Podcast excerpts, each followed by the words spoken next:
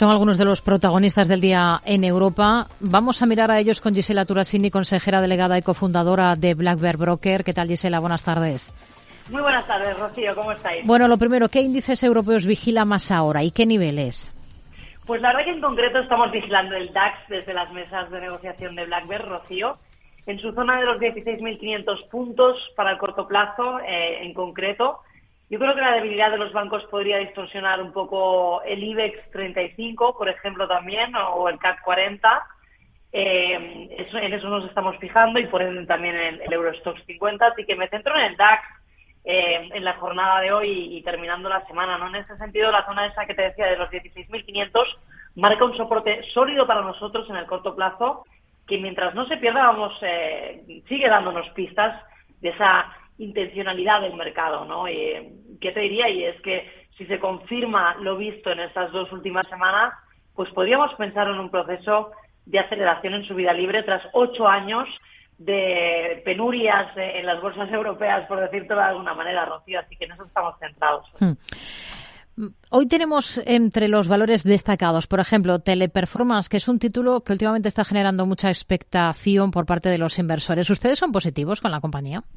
Súper, la verdad, y de hecho es una de las compañías que tenemos en cartera desde Blackbird. Y bueno, la popularidad de, Teleperformance viene dada, como sabes, por la, por la multitud de recomendaciones positivas que recibió antes de, desplomarse un 80%.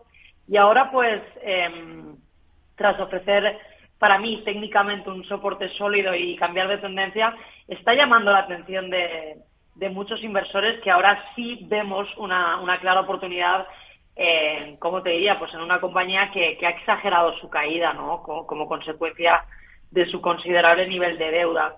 Para nosotros, desde BlackBerry es un valor con mucho riesgo, pero sigue en una zona de compra a largo plazo que, sigue vigente, ¿no? Para, para nosotros. Por lo tanto, riesgo, pero sí, la recomendamos, ¿no? Mientras cotice por encima de los 115 euros por acción es válida y es una compañía que sin duda promete ser una de las estrellas del año. Vamos a ver cómo se sucede y esperemos que así sea. Tenemos buen tono en Mercedes-Benz, en la bolsa alemana. Ha logrado la compañía un flujo de caja mejor eh, de lo previsto, al menos es lo que ha avanzado la compañía de los resultados que va a presentar a final de mes. ¿Le convence por técnico el valor? Pues la verdad es que al fin parece que la industria alemana del auto ha despertado, ¿no? Y tras algunos meses de caídas ya tenemos la vuelta del mercado que justo en el cierre semanal eh, la estamos viendo confirmando a Mercedes y en este caso con un stop por debajo de los 59 euros es una compra en rebote a medio plazo que sí nos convence por técnico para una operación, eso sí, pues, eh, como te diría, estratégica, más técnica que otra cosa, Rocío. ¿Y Porsche le gusta? Bueno, en este caso eh, el valor lo hemos visto como ha reaccionado positivamente, zona de sobreventa, pero todavía cotiza en tendencia bajista y en debilidad. No está absorbiendo el papel de la salida a bolsa final de, finales de 2022, como sabéis. Creo que es pronto para ver un cambio de tendencia, pero sí es un valor que nos interesa por valoración. Eh, en concreto, nosotros optamos por el holding, que es el Porsche Automobile Holding. Lo tenéis, lo podéis eh, ver en pantalla, para tener eh, eso sí, una participación en, Porsche y en Volkswagen a la vez, eh, con el descuento em, que, nos, que nos trae el holding, que es del 60%. Por lo tanto, no entraríamos en Porsche, sino en el holding.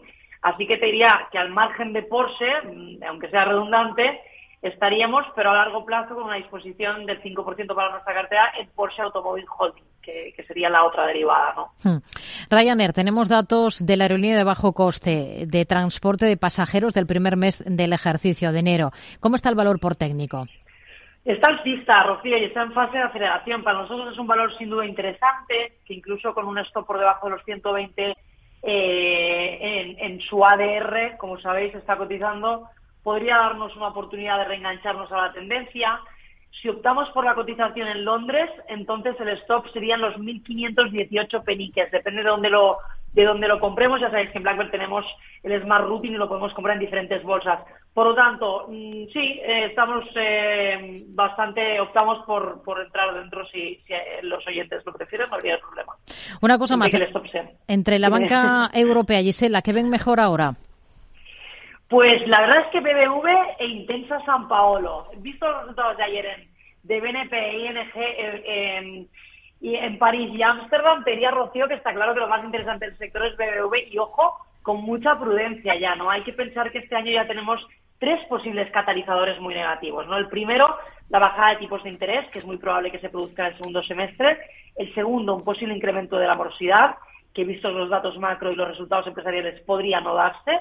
Y el tercero, una posible guerra de depósitos, que es algo que, bien seguro veremos durante 2024. Estos tres hitos son sin duda negativos para la generación de beneficios de los bancos, que es lo que ha impulsado las cotizaciones tras una década de penurias. No nos olvidemos de esto, ¿no? Es pronto para sacar la alerta roja, pero veo poco más que compra especulativa en BBV dentro de la banca europea. Así que con esos tres hitos hmm. eh, negativos nos quedamos. Isela Turasini, consejera delegada y cofundadora de Black Broker. Gracias. Muy buenas tardes. A vosotros, un placer, Rocío.